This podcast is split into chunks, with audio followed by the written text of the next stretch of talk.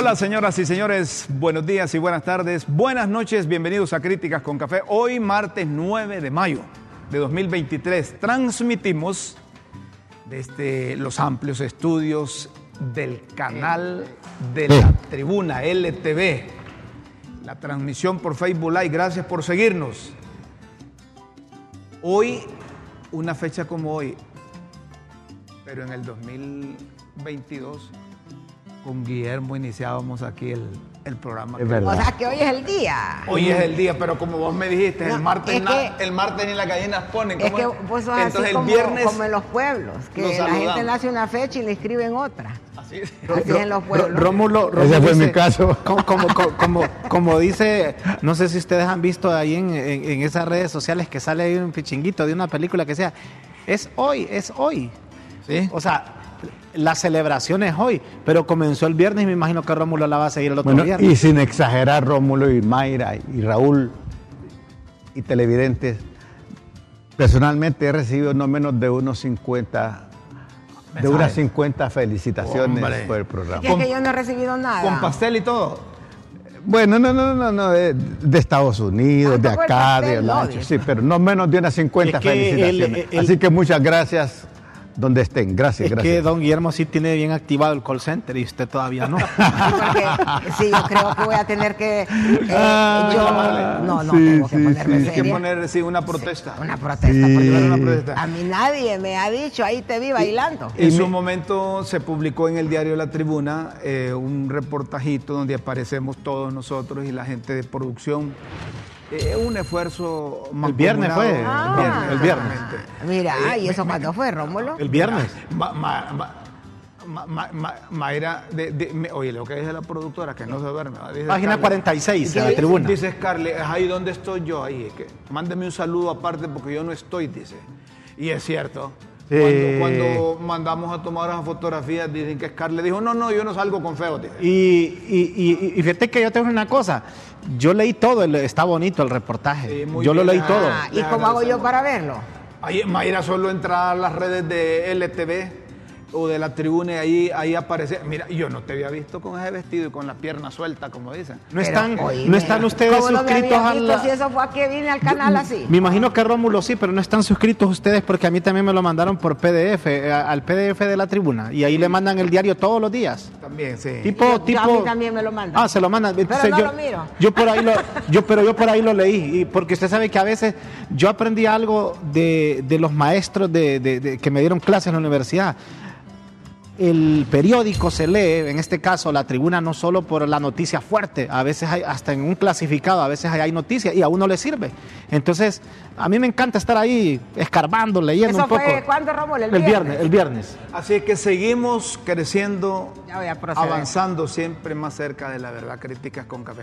Hoy es el verdadero día, pero como Mayra dice, mira, el martes no- nos va a Ni la costar, gallina, dice. nos va a costar el pastel, nos va a costar que no va a haber esto, no que ahí sí hicieron una publicación también ahí, miren, ah, ahí aparece Mayra. Guillermo. Aparezco. No, no se mira, dice Mayra. Es No que Mayra miro. necesita los binoculares porque si no. No me miro, no me miro. Ajá. Miren ustedes, seguimos creciendo. No, muchos de los televidentes y me, nos recomiendan que por qué que debe haber reproducción a nivel de otros de otros mm, eh, De otros medios de otros comunicación. medios, eh, porque porque Si le- le- supieran, les cuánto, gusta si supieran cuánto vale una página de esas, de- de- no te pedirían eso. ¿No? Oigan, Y también que por- le- gustaría verlos en el New York Times. por supuesto Ah, pero también por, por, por medios locales No, pero ¿verdad? ahora en las Ahí redes. están en las redes, ahí puede- Miren, que nosotros, quiera nos, lo puede ver. nosotros nos sentimos congratulados a arribar un año, ¿verdad? Sí. Pero seguimos avanzando y la idea es mejorar cada día más. Y esa es una meta que nos proponemos. Bu- Bueno, cada el, uno de pro- el profesor eh, Ignacio Urtecho dice, Guillermo, les felicito por la ponderación, el equilibrio, la búsqueda de la verdad, la complementariedad que ustedes tienen. Así que Ignacio, nuestro querido Nacho, Gracias por tus observaciones. Bueno, y se le va a escapar algún maestro. Ca- Ca- Carlos Romero se le debe escapar Ah, y comienza a felicitar a los, ma- a los maestros. a Carlos los- Romero, que es un tenor exquisito que tiene Honduras, y, y mira bastante el ETV y en el paraíso. y me dice, algún día quiero estar con ustedes cantando. Yo le voy a ponerme de acuerdo con... con No lo has querido traer porque no querés, ya te y- dije. nos vamos a poner de acuerdo. Yo quería hablar y usted contigo. ha escuchado a, a la esposa cómo le hace coro y a, la- a Daniela, también al hijo de los... Óigame, es un espectáculo. No, no, qué maravilla. Como familia. Gracias, ese- Por vernos. El 3355-3619 es el, el número del WhatsApp para que ustedes puedan comunicarse y exteriorizar su punto de vista sobre la siguiente pregunta. ¿Ah? Van a, van a- van a saltar aquí. Van a saltar con esa pregunta. So- sí, sí, eh, eh, eh, como dice Mayra, eh, eh, eh, las preguntas de críticas con café dice, eh, no son mías, sino que críticas con café. Dice. ¿Hay o no transparencia en el manejo de los diezmos y las ofrendas por parte de los pastores y sacerdotes? Una pregunta abierta que usted puede exteriorizar su punto de vista de acuerdo a su experiencia. Hasta el azúcar se le cayó a la Y No, son es que- preguntas, es que se me dio atención, vuelta. no son preguntas para Guillermo, Mayra, Raúl o Rómulo, son preguntas para nuestros televidentes. Y que por- podemos comentarla oportunamente. Oportunamente las comentamos. Ahí está el WhatsApp, el número del WhatsApp, para que usted pueda exteriorizar su punto de vista. La pregunta es concreta. ¿Hay o no transparencia en el manejo de los diezmos y las ofrendas por parte de los pastores y sacerdotes? Mientras usted escribe, le damos paso a doña Chila que nos traiga el cafecito. porque decir, Mayra fíjate. sin cafecito No, no, no, no funciona. No, no funciona. Mayra es Sin como gasolina. el motor sin Es como gasolina. que, mira, ahorita estaba en MTA, fíjate que ni te reprochó la pregunta. Eso significa- Ah, eso significa que estaba- estaba espera, conectada. Espera, no, no, no. Estaba a modo café. Espera, espera que, espera Ya que le caiga espera que le caiga combustible al cuerpo, que le, que le caiga combustible y ahí ya le volvés a hacer la pregunta y ahí te va a, a decir, tirar tu De misil. manera que con gusto interactuamos con ustedes sus puntos de vista a esta interrogante. Seguimos con el programa. Miren, yo no sé a ustedes, pero a mí me ha llamado la atención que allá en, en, en Patuco Lancho decomisaron más de un millón de plantas de coca. imagínate. ¿Qué te parece? Más ¿Qué te de parece? un millón de plantas de coca. Es bastante. Eh, eh, eh, Es de felicitar a las autoridades ¿verdad? Que hacen estos operativos. Pero como nos explicamos que, que constantemente pasan decomisando, es que hay suficiente tierra o son tierras, ah, no son ociosas, ¿va? No, esas Son son productivas. productivas. Pero Y- fíjate que ese, ese fenómeno también yo recuerdo que el año pasado se dio bastante en, en Lloro. Un- para mí, ¿verdad? Un departamento bastante céntrico. O sea, Lloro, eh, que, que es productivo. Entonces, llama poderosamente la atención cuando vos decís que no es un no, no son tierras que están ahí olvidadas, sino que ahí se- estás hablando de los, de los departamentos más productivos, más bien, en cuanto a granos básicos se refiere. No va a faltar uno de los que digan, miren, es que los están informando porque como están en estado de excepción, ¿va? y hay que justificar ese estado de excepción. Hay Que ya sabían decir- desde antes, decimos más bien, y puede ser que hasta ahora. Y si esas cosas de, de plantaciones de coca, ajá, esa- esas cosas crecen como dos metros. Esas plantaciones no, no las van a estar identificando. Son como las armas en, en los centros penales. Siempre hay armas. Siempre. Siempre hay armas. Siempre que hay operativo hay armas. Es que ya he dicho otras veces aquí, el que e- el delincuente siempre va a encontrar la manera de volar la, la ley. Las armas las quitan y encuentran la manera de que vuelvan a entrar. Las plantaciones las eh, decomisan y todo y encuentran la manera de volver a sembrar. Y ahí cómo es, ustedes cuando decomisan o incautan estas Ahí va, plantaciones, ahí una pregunta. eh, el dueño de la tierra es responsable o, o- o se hace loco, porque miren que decomisan las Nunca plantas. he oído yo que pase nada con el dueño, ¿va? Eso te ¿O iba a decir que no, no- No, que yo no nunca. detienen a nadie. ¿Y pero qué hacen con esa droga de, co- Ah, decomisada? no, esa droga dicen ellos que la destruyen. Ah, de- ¿será? Destruyen. Aunque algunos dicen Dice- que destruyen no, una dice parte. la policía, decir, vos, él no dice la policía. eh, Es decir, que ¿para qué la siembran? ¿Para hacer qué? Ah, no, no, si él sabe para no, qué no, la no, no, no, no, no. No, ¿Qué hacen con esa droga decomisada? Sí, Ah, ahí. no, eso la queman. ¿Y, y ustedes han visto qué más? Yo he Sí, visto, claro. yo he visto una vez vi allá por Luarque que estaban quemando una droga. Con razón los de los Pero los muchachos, andan- los muchachos camarógrafos y los otros pusieron en duda el humo. Porque dice, si, si no siento nada, dice, yo me he echado mi purito, me decía un camarógrafo, y me pone happy, decía. O sea, Pero con este humo que no me queman pasó hojas secas de otra cosa. Como, co- como, como cuando incineraron también eh, eh, droga, creo que ahí se- ese video se hizo viral de un reportero en España. Y como el humo estaba y al final terminó guindado, bien subido.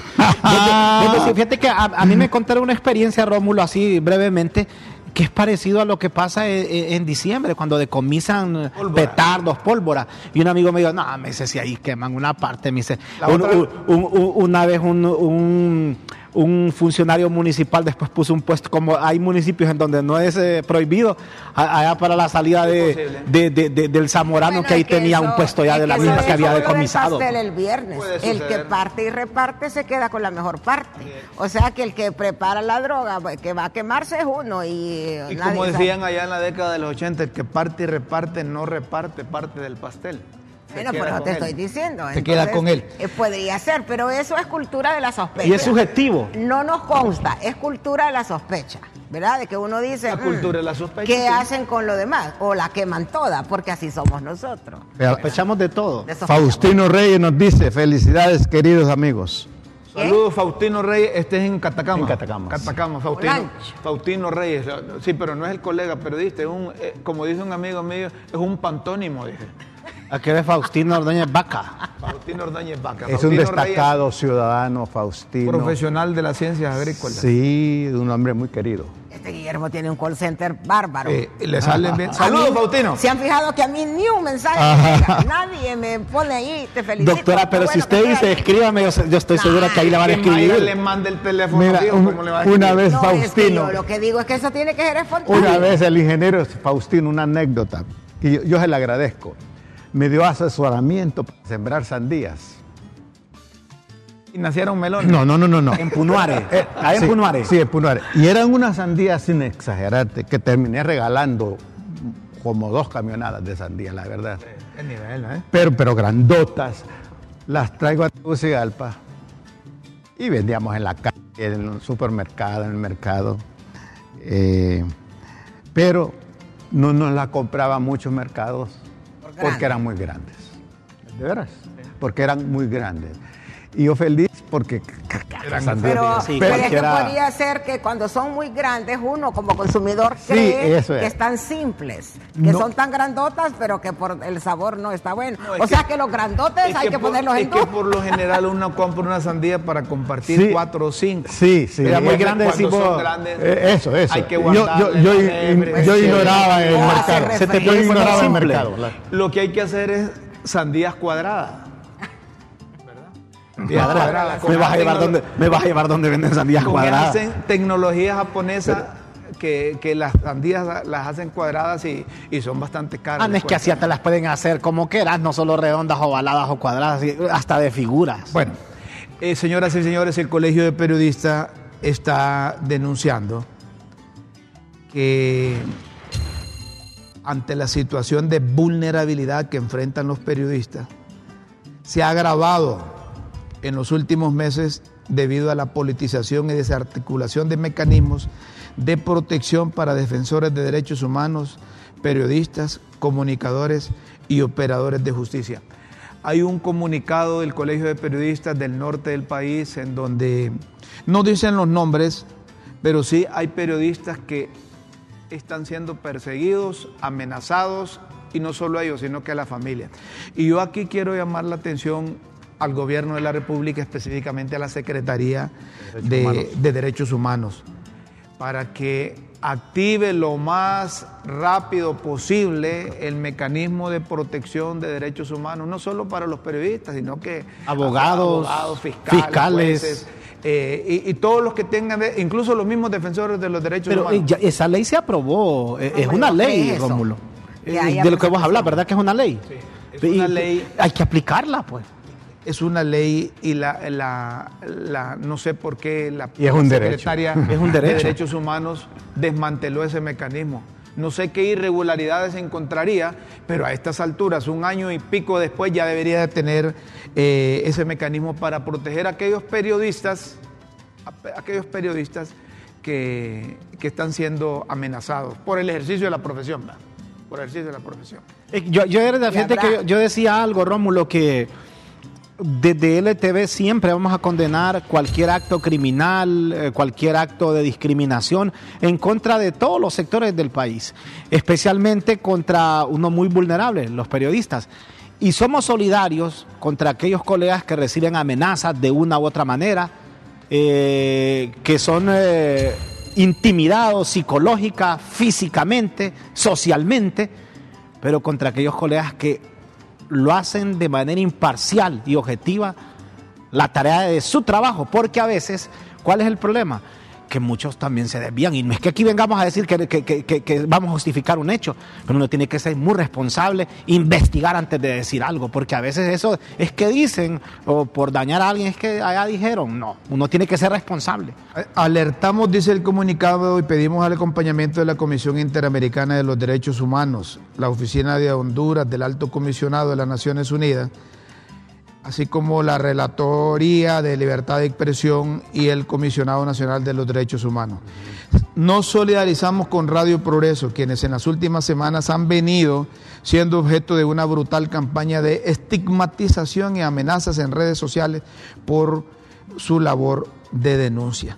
Hay que prestarle atención a esto. Miren, es mejor que haya un exceso de libertad, hombre, y que controlen oportunamente cuando hay amenazas para el ejercicio de la libertad de prensa, la libertad de expresión o, el ejercicio periodístico. Estamos solidarios con, con los colegas de, de la zona norte del país. Hay que, eh, la presidenta de la República, estoy seguro, que sabe de qué se trata esto. Y la secretaria de Derechos Humanos oportunamente debe, debe, debe intervenir. No salir como suele suceder un funcionario, que no sale a buscarle solución al problema planteado, sino que a estigmatizar, Con sentido- a descalificar, ¿verdad? Con una actitud defensiva. Con una actitud de defensa, Sí. ¿verdad? Cuando se trata de derechos humanos no hay distingo, no debe haber distingo de ninguna naturaleza. Eh, yo pienso que el miedo a la palabra, el miedo a la verdad, solo es producto de, uno, de conductas eh, muy osadas, de conductas criminales, de conductas dictatoriales, y cuando los criminales se sienten amenazados por la palabra y por la verdad,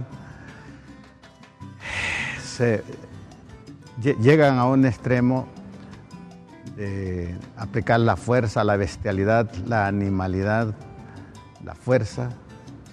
Quieren matar la palabra y la verdad matando a la persona. Y eso no, no debe ser así. ¿Cómo es que dicen? No, el, Matar el mensajero. El mensajero. No matar el mensajero, no se trata de No eso. sé, pero hasta hay una película de eso, de un caso real en Estados Unidos. Por eso se llama la película Mat- Matar al mensajero. Yo la vi. porque Mata al Muy periodista buena, sí. en lugar de, de Sí, investigar. claro, claro. claro. Miren, los problemas no terminan matando a quien denuncia o quien publica o amenazando. Y esa gente que utiliza las redes para estigmatizar, descalificar o amenazar debería ser objeto de investigación. O sea, que es fácil dar quiénes son los que tienen call center y quiénes son los que tienen Lo que cometen ese porque es un delito, ese es un delito. No, pero es que también. cibernético. Hay que, hay Sí, que decir ¿verdad? también que toda esa crítica por redes sociales, no todo es organizado, no todos son call centers, es que la gente está desbocada. O sea, vas amparada en el anonimato que da la red, la gente se desboca a decir lo que Ese le es da un la gana. descontrol, mire, e- es Vos una lo que me querés desventaja de decir la es que red. la gente aprovecha las redes sociales Claro. para algunas veces Es que mira, desahogarse. a- una vez me dijo una persona a mí, yo le escribí una serie de cosas en una nota y me dijo, es que usted en persona no se atrevería a decirme todo lo que me dijo por escrito. Te dijo. Me dijo, usted en persona nunca me diría Pero todo usted lo se que- le envió la ¿Por nota, pues, con- sin Porque ocultar. Yo estoy escribiendo, yo sé que la persona la va a recibir, pero no es lo mismo que diga de frente. Entonces, las redes sociales, mire, yo no estoy en contra de las redes sociales porque es la libertad de expresión, como dice Rómulo, a la cual yo pongo Pero en sí en duda. contra de que se escuden ahí para atacar. Pero lo cierto es que el anonimato de las redes sociales hace que aquí destruyan a cualquiera, a cualquier persona. Nadie está exento aquí de que en las redes sociales lo despedacen. ¿Por qué? Porque en las redes sociales la gente se siente superior moralmente al resto. Cualquiera, cualquiera que a saber cómo es su vida se siente con derecho de decir, ah, esa Mayra Navarro. tu, tu, tu". O sea, Totalmente de Do- acuerdo. do- Yo tuve un mentor. Rómulo, mire, solo esto, Rómulo, la semana pasada aquí dimos esa noticia, eh, yo sé que vos también la, la- la- la viste, de una joven en Olancho, en su departamento, que se quitó la vida. ¿Por qué? alguien desde el anonimato le robó las fotografías y comenzó a atacarle. Hay gente débil de, de, de, de, en su comportamiento, no aguanta, o sea, y se quitó la vida porque le hicieron un perfil falso, se hicieron pasar por ella y comenzaron a denigrarla. O sea, ¿cómo se sentirá esa persona que hizo ese perfil falso y que a raíz de lo que hizo esta persona la otra se quitó la vida. Todo esto es un desafío para nosotros, los de crítica con café, para marcar la diferencia, me decía un mentor llamado Lester Fickbeiner. Yo tenía unos 17 años me dice, Guillermo, nunca digas algo de alguien en privado si no lo vas a poder sostener en público. Lo que le pasó a Pero Mayra. es que la gente basada en, amparada en el anonimato de la red y también hay que decir una cosa, lo que la gente escribe en las redes es su opinión. Y, y su opinión no necesariamente tiene que ser acertada, no necesariamente tiene que estar Pero tiene que ser responsable. Es simplemente su opinión. Pero debería ser responsable, ¿no? 33, 55, 36, 19. Es decir, las redes bien utilizadas sirven, pero hay muchos y hay unos, más que un montón, que viven de esas redes sociales que las crearon para la confrontación y lo están logrando. A través de un mensaje hay una guerra, a través de un mensaje hay un, hay un, hay un enfrentamiento, a través de un mensaje hay un muerto, a través y eso. Usted debe pensar en función que las redes sociales la utilizan aquellos que no tienen la capacidad Y recordar, de Rómulo, dar La las cara. cosas de frente o decir las cosas de y frente. recordar, Rómulo, compañeros, límite de la libertad es la responsabilidad. ¿Hay o no transparencia en el manejo de los diezmos y las ofrendas por parte de los pastores y sacerdotes? El 33, 55, 36, 19. Se lleva por la mitad Tenemos café. mensajes. Hoy sí te va a contestar. Ya, Hay mensajes, damos paso a mensajes si hay. Si no, continuamos. Hay mensajes. Bueno, vamos a un mensaje y pausa, nos dicen. Ahí está. Feliz aniversario, son una universidad en materia periodística. Saludos. Hombre, mm, invíteme un café a quien escribe ese mensaje. Gracias. Eso, Mayra. Y- y- Feliz aniversario, son una universidad en materia me tiene periodística. Como me invitan al carro, yo le invito a la dona. A la dona, me tiene como barrilete. Hombre, nos elevó. Bien, eso- esa- esos mensajes nos emocionan, nos motivan. Buenos días, un panqueque. Ah, papo. Ah, bueno. Buenos días, Mayra, Guillermo, Rómulo, Raúl, soy Oscar. Leverón. Les deseo más éxitos en su primera aniversario. Ya queremos pastel. Te dormiste, papá. Ya lo comimos. Y estaba rico ese pastel. Más mensajes, a ver. Ahí viene uno. Hay un mensaje. Se ha vuelto un negocio, un buen negocio. No, buen día. A ver, buen día. En la mayoría de iglesias el diezmo se ha vuelto un buen negocio. Tanto que muchos y muchas personas se han dedicado al pastoreo sin tener conocimiento teológico. Lo hacen como una fuente de trabajo y no por salvar las almas que andan en oscuridad. Las escrituras los llaman pastores asalariados. Los estudiosos los llaman, a ver si subimos, los estudiosos los llaman Mercaderes del Evangelio. mercaderes del Evangelio. No hay transparencia, no dan cuenta. Estos son los son publicamos, estos son los publicamos de lo que habían, lo que hacía hablar nuestro Señor, ¿cómo es? Publicamos de lo que ha- habla nuestro habla. Señor Jesucristo. Además, el diezmo no fue instituido por Dios, sino por Moisés. No es obligación, es voluntario. Muchos usan Malaquías 3.10. Malaquías 3.10 como disco rayado para intimidar a sus miembros y en cierta forma obligarlos a darles dinero. Rómulo, cuando yo escucho mensaje- eso. No sé si hay Sí. más mensajes, espérame. ¿Hay más mensajes? A ver. Buenos días muchachos. Les saluda Sánchez Lee. Raúl Sánchez. Raúl Sánchez Lee. Como todos los días viéndolos en la Ceiba Atlante, un saludo especial a la señora Mayra Navarro. La recuerdo cuando era corresponsal de Univisión para que mire que sí se le quiere y se le aprecia. Ay, Porque como usted dice que nadie le ay, escribe, que deje de estar hablando que no tiene call center. También dijo que nadie le escribía. Daniel Medina de San Juancito nos, nos dice felici- felicitaciones a todos. Muy bien. ¿Otro mensaje? Ahí. el volumen del canal está bajo, tengo que ponerme mi volumen a 87. Uy, ¿qué, ¿Qué día días está está así? Arréglenlo, por favor. A ver, ¿de qué cable si usted? Sí. Ahí no es responsabilidad del canal, le vamos a decir. Es de la cablera. Es de la compañía que le preste el servicio. Solo díganos de qué cable es para pegarle Yo, un yo me, mira, yo, me, yo, yo me comprometo aquí públicamente con él. Si nos vuelve a escribir, nos dice dónde, yo me comprometo a, a investigar quién es el dueño Ahí, del cable y ahí. hablar con él. O si no, va a tener que venirse aquí a ver el programa en vivo y en directo. Lo estás invitando públicamente que venga al programa. Vamos a hacer una pausa y luego vamos a volver por porque los del COEP dicen que desde la ley de justicia tributaria ellos van a ir a la comisión allá. Oscar, chicas, poco excelente, felicitaciones. Está emocionado mi papá. No será de la zona de San Pedro Sula, de donde el Chicas. Eh, Chicas, de acá, de Tegucigalpa. De acá, en Tegucigalpa. Pero hay Puede que Fue director de Visión Mundial. sí. ¿Ah? Pero- ha pero sido hay que- director de Visión Mundial. sí, ya sé quién es. Sí, pero hay que decirle el nombre completo. Oscar Chicas, porque solo Oscar le Chicas. Oscar Chicas. eh, van a decir que Chicas, con ese. Oscar Enrique Chicas. Enrique Chica. Vamos a hacer una pausa, luego seguimos aquí en Críticas con Café. Por favor, no nos cambie.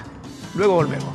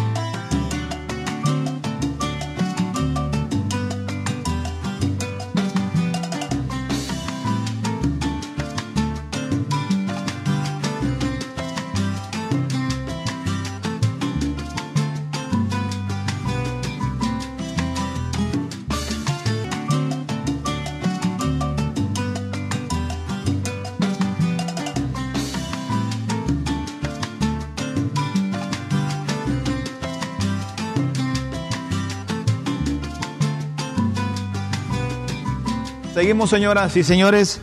Ayer les informábamos que ya empezaron las reuniones de la comisión multipartidaria que encabeza Hugo Noé Pino para analizar con distintos representantes de los sectores de la sociedad hondureña eh, lo relacionado con el contenido de la ley de justicia tributaria.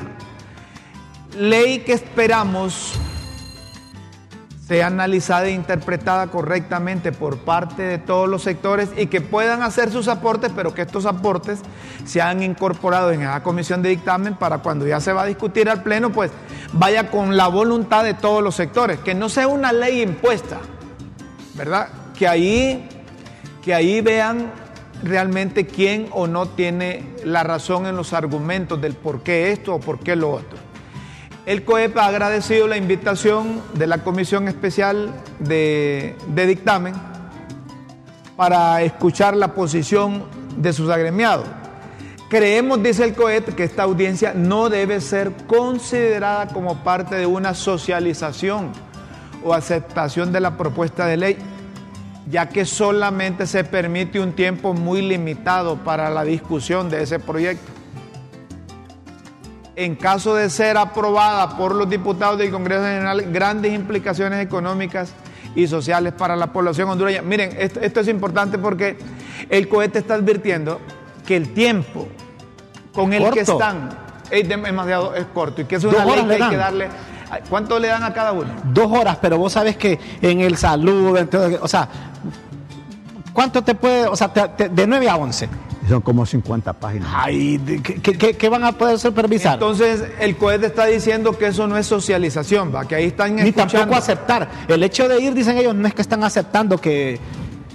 ¿Y por qué no hacen que ahí la comisión de dictamen ya vaya redactando esa ley con los, con los agregados de cada uno de ellos? Y que después los vuelvan a convocar a todos los que están participando. Miren, este es la fina- el final de la ley y esta es la que se Es va a lo que te decía ayer, porque si, si convocan a un sector y solo es para escucharlo, pero al final se queda el dictamen tal y como llegó a la, a la Secretaría del Congreso, en nada están. Pues solo sería, lo vamos a llamar para que digan que se socializó, entre comillas.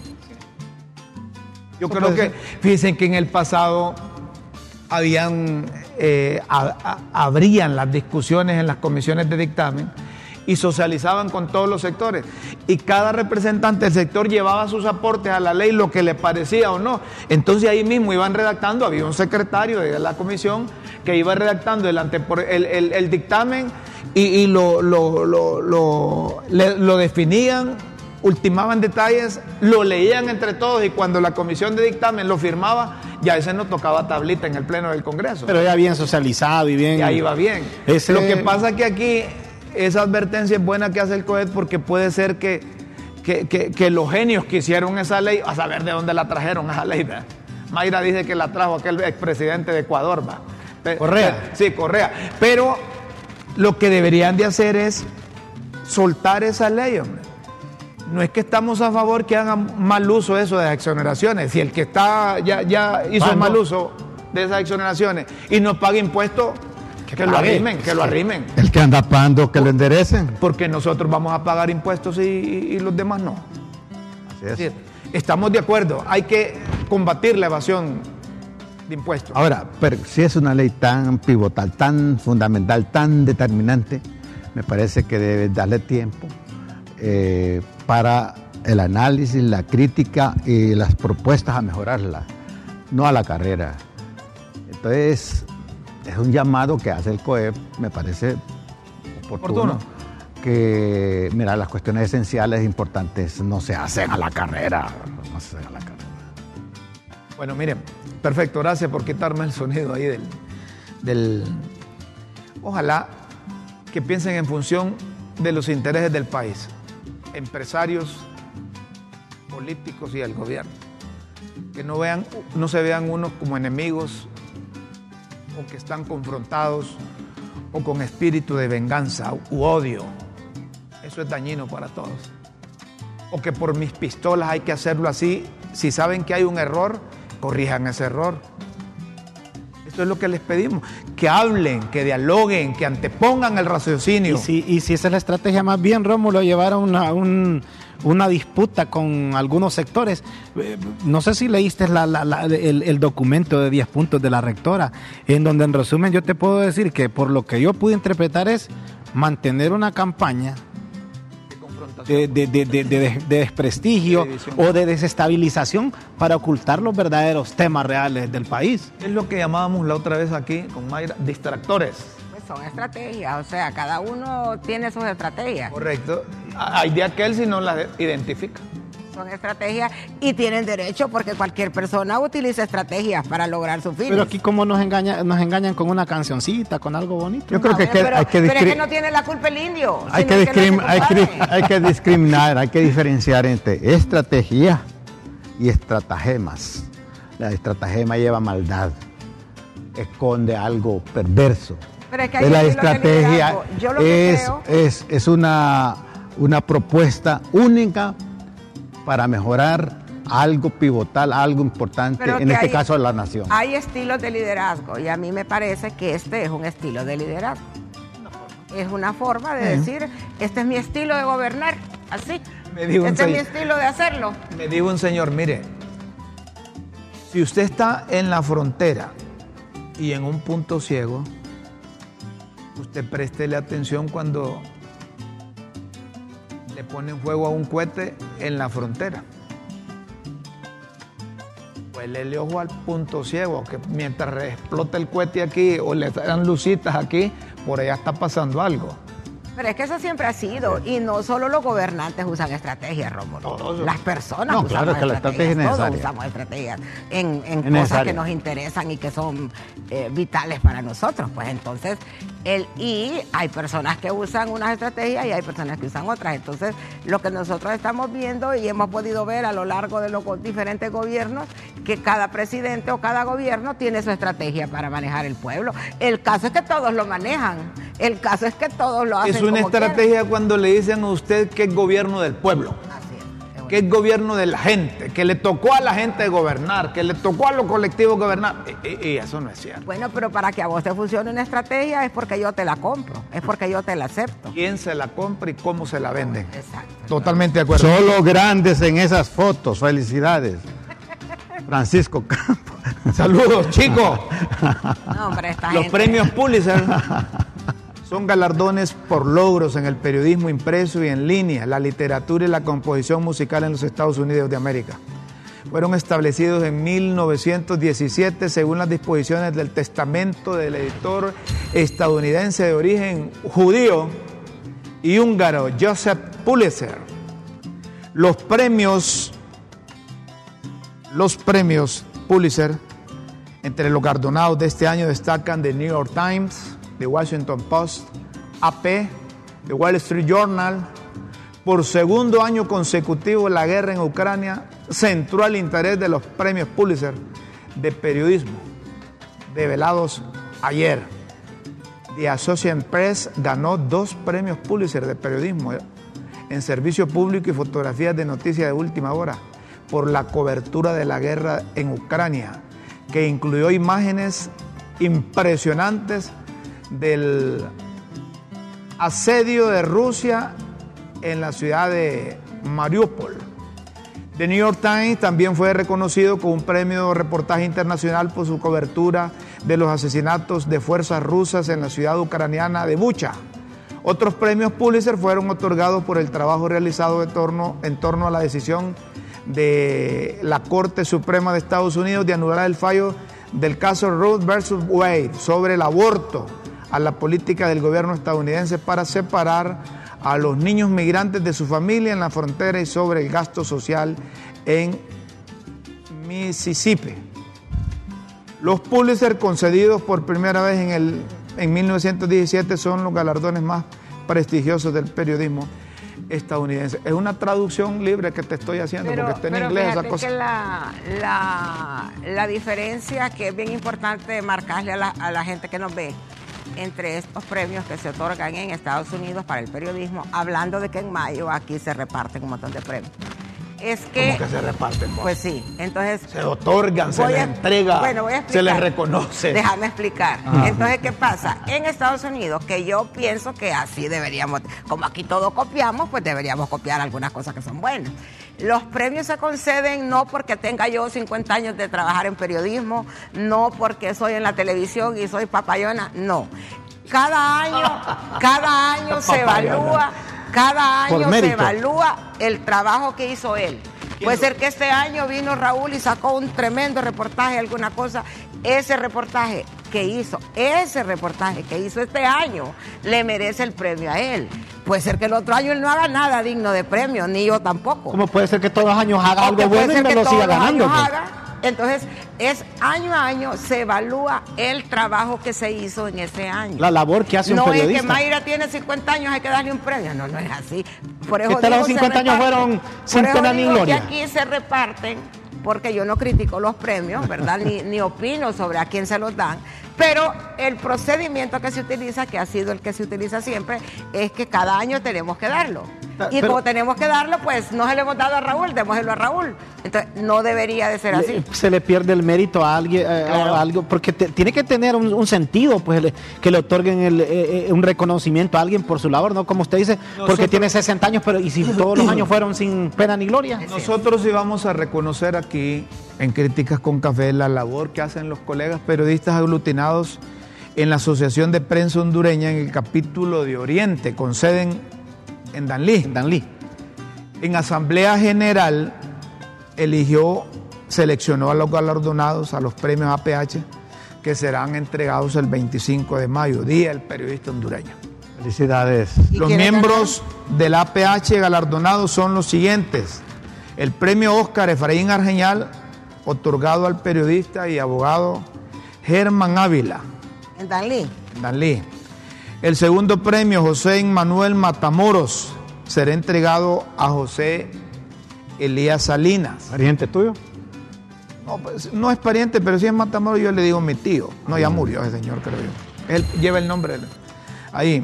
Premio Miriam Sevilla Rojas se eligió. Fue alcalde, fue alcalde de Danlí, ¿sabía vos? El, que mencionaste primero. A Reinaldo Argeñal. Reinaldo Argeñal, si lo conocemos, es el de Bigotío que está por ahí por el otro lado. El nuevo, el nuevo premio Luis Alonso Gómez se le otorga a la periodista y corresponsal de Diario La Tribuna, la que está ahí, Selenia Rodríguez. Miren ustedes, Luis Alonso, que escribe para De- la tribuna también. De cara a la celebración del Día del Periodista en Honduras, dicen los compañeros de la Asociación de Prensa Hondureña de Danlí, condena el atentado que sufrió el periodista Francisco Ramírez, hecho acaecido el 3 de mayo en su casa de habitación. Y ese día el periodista se realizará, refiriéndose al 25 de mayo, una marcha por las principales calles de Danlí para exigir la investigación del caso, que se respete la libertad de expresión y prensa en la región oriental a nivel nacional.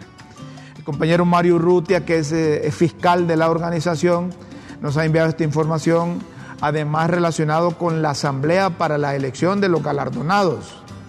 Ahí no es de dedo, mira, ahí seleccionan, miden lo- los trabajos que han realizado en el capítulo de Oriente. Así es que muchachos, sigan por ese camino.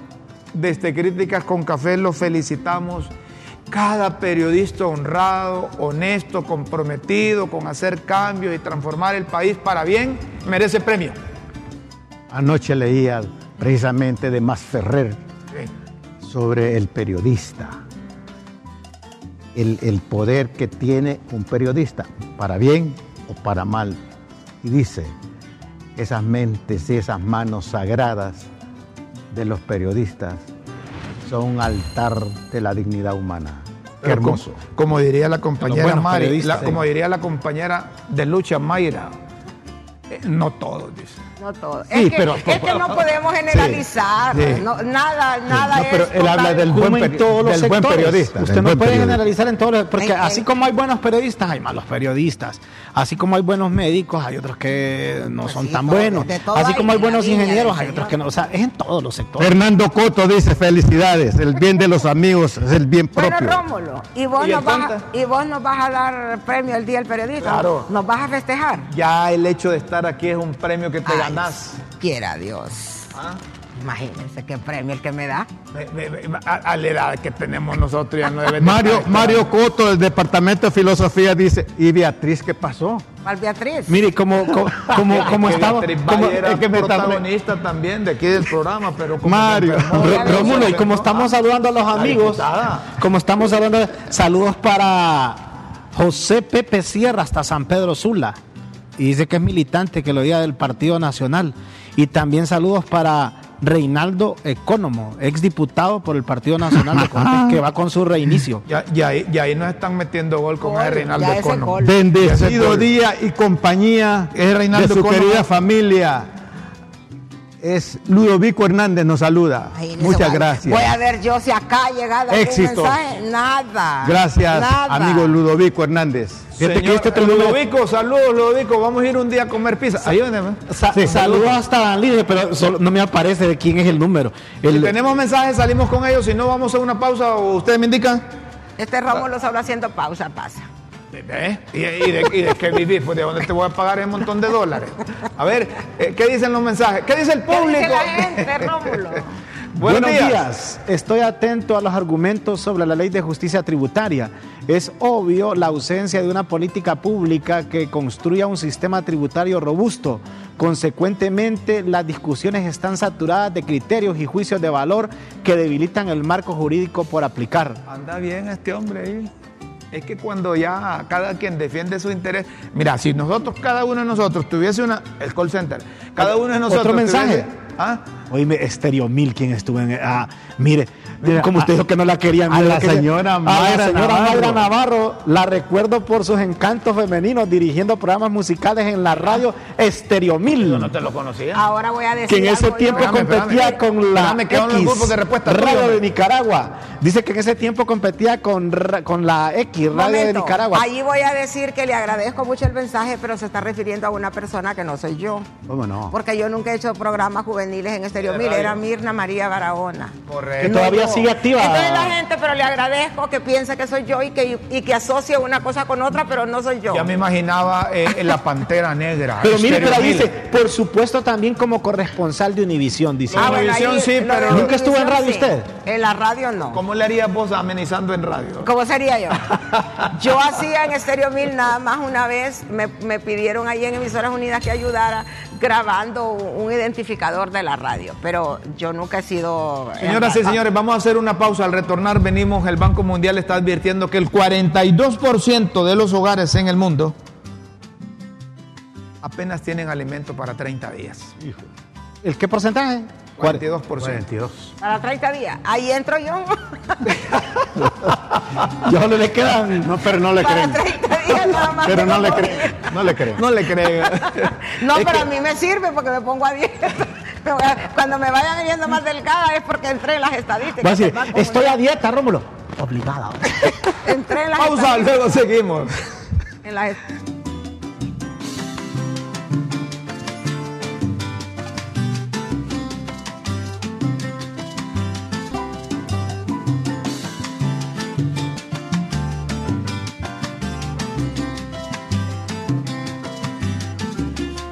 Seguimos, señoras y señores. Miren, hay que prestarle atención a, esto, a, a estos datos, a estos datos que, que publica el Banco Mundial. Alarmante.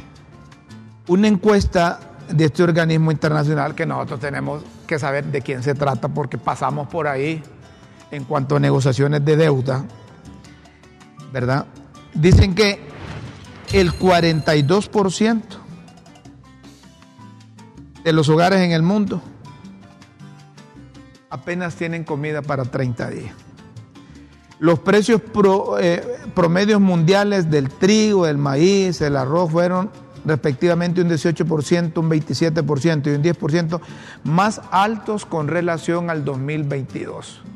Pero Es decir, que ponen- esa es una, es una variable que también imposibilita que aquellos que no tienen un ingreso, que no tienen un empleo, sufran mayor las consecuencias. Si te ponen una fotografía bonita de dos niños con, con- con platos de comida. Tal vez ¿Por qué no pusieron una de. Namibia, donde ahí los niños no tienen nada que comer Tal realmente? vez así nos motivamos a ayudar a esos hipotes, verlos alegres con un plato de comida, a ver cuánto tenían de no comer. Cada vez son los- más los países que dependen de la existencia y reservas de alimentos existentes para subsanar el déficit y ello aumenta el riesgo si persiste la crisis actual. Una encuesta reciente establece que el 42% de esos hogares apenas tienen alimentos saludables o nutritivos en los 30 días anteriores o próximos.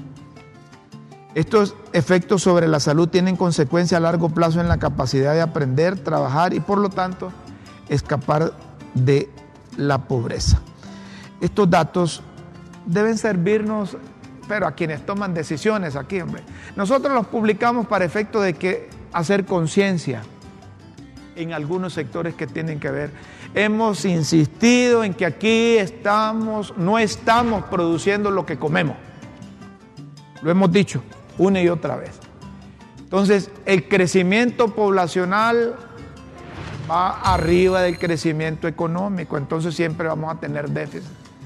Tenemos que mejorar esa cosa. Esas son las cosas importantes que los gobiernos, tanto el Ejecutivo, el Poder Legislativo, deben centrar y no estar pensando en constituyente, en relaciones con China, con Rusia, en relaciones esto y lo otro. Sirven, pero no es la prioridad. No, no es la alternativa, no es la, no es la Agua, solución. No es comida. la solución. No es la solución. Porque la solución tenemos que fomentarla, trabajarla acá internamente. Lo demás puede ser añadidura.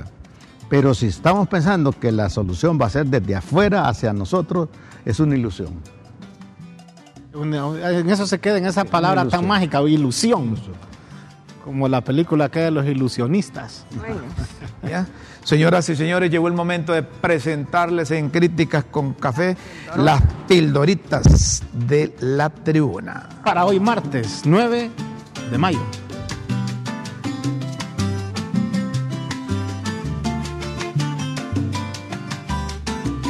Las pildoritas de la tribuna en Críticas con Café.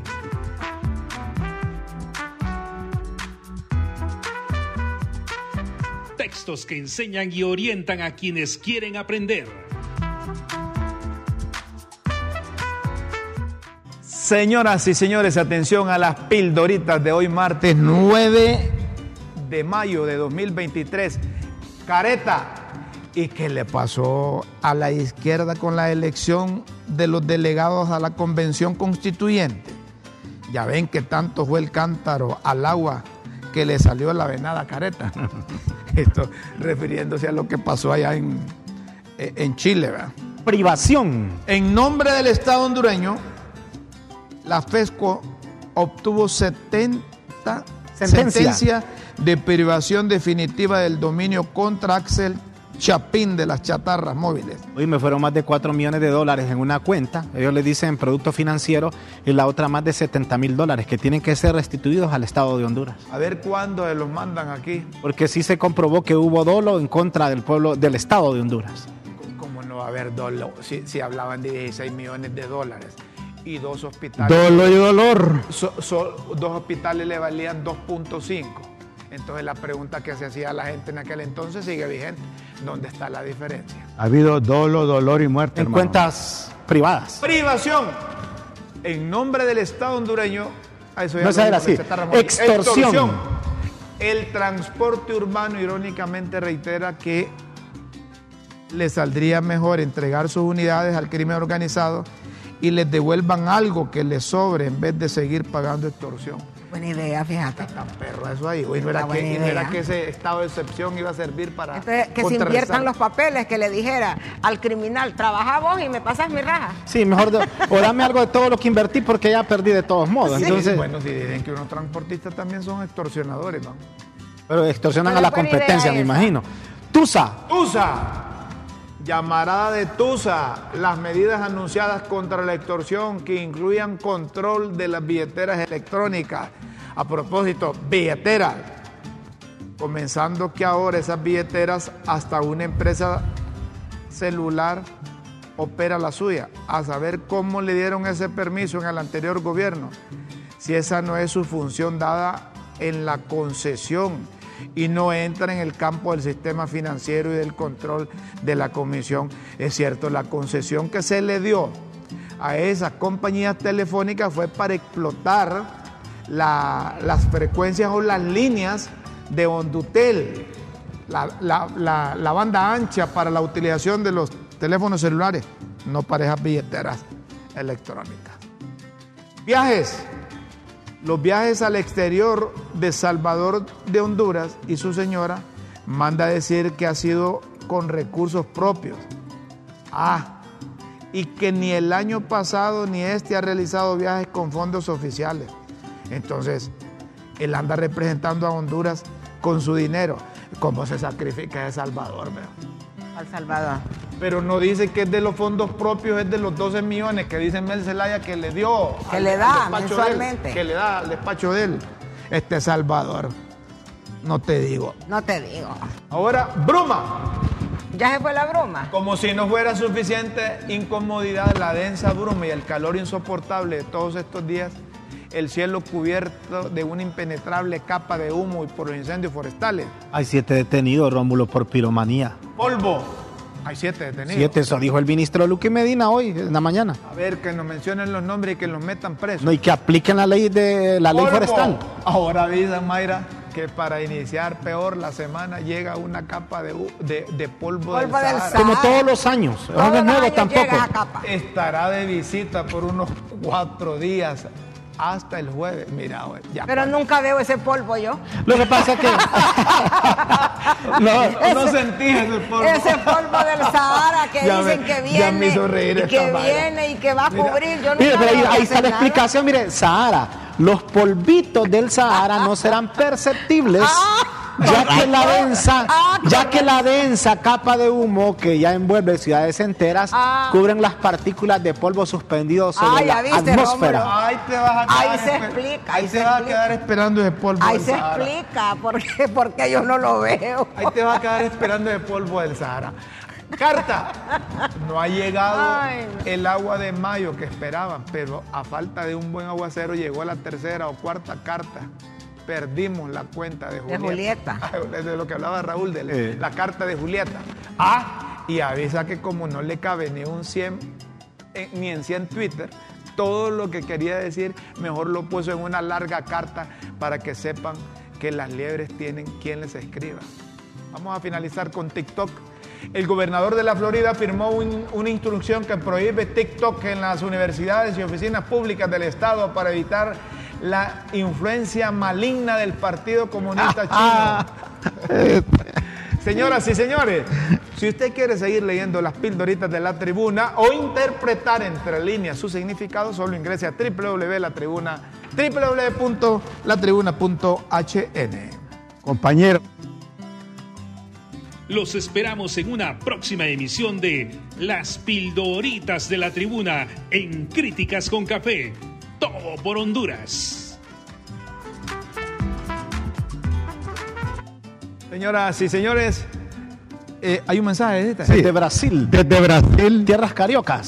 sí, Rafael Zúñiga, doctor Rafael Zúñiga.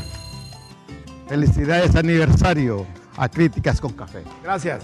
Finalizamos el programa con la convocatoria que ha hecho la presidenta de la- del Poder Judicial de la Corte Suprema de Justicia, Rebeca Lisset Raquel.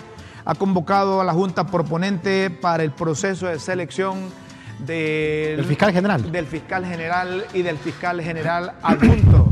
Ahí a esa junta proponente tiene la obligación de enviar cinco al Congreso y en el Congreso van a definir. Les recuerdo que cuando eligieron la Corte hubo un documento que firmaron y ahí hubo un pedacito relacionado con esa elección. Eh, Raúl, tal vez vos ahí en tus archivos tenés ese documento y mañana lo traes para que lo tengamos ahí. Sí, sí, sí, que es que... que- eso- ¿Te acordás que ahí dice, también ya se arregló lo Sí, cuando se eligió la corte también yo creo que ya se había negociado. Ya, ya. está todo. Lo que pasa, ¿sabes qué? Era un Que- combo, Para concluir, combo. ¿sabes qué es lo que pasa? Combo. Que aquí tenemos memoria corta, ya nos olvidamos de todo eso, pero se mencionó. Que eso Dicen también era que, parte de la negociación. que Mario Urquilla va a ser el nuevo fiscal general. Sí, les, les voy a decir, es buen elemento. A Mario lo hemos tenido aquí, ¿va? Sí, quien, quien presidió la comisión ¿Cómo también. no? ¿Cómo no? de, la, de, de- de la, de la Junta Nominadora. Mario ¿Qué ha te tenido una pasaste, trayectoria. Me, parece que hizo un buen trabajo el de la Junta Nominadora. Dice la ascensora del grupo que ya nos pasamos, Mayra, que ya, Ya. De manera que los invitamos para mañana a las 9 de la mañana aquí en LTV y Facebook Live. Críticas con café. Gracias por permitirnos entrar a su hogar. Gracias por permitirnos ir con usted en el teléfono, eh, eh, sintonizando www.ltv.hn. De eso se trata, de que usted interactúe con nosotros. Los mensajes pendientes también a la pregunta para mañana, ¿verdad? Ahora viene otra vez modificada la pregunta. ¿eh? Mañana hay otra pregunta.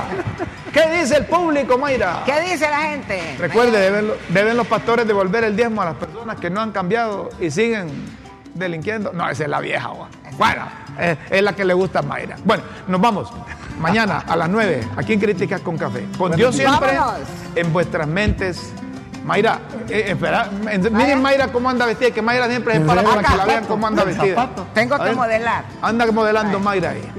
Con el modelaje de Mayra terminamos. La única bella Hasta soy yo. mañana. Adiós. Con Dios siempre en vuestras mentes, en vuestros corazones. Feliz mañana, Es que buenas tardes. levantar de aquí. Buenas noches. Hoy juega el Madrid.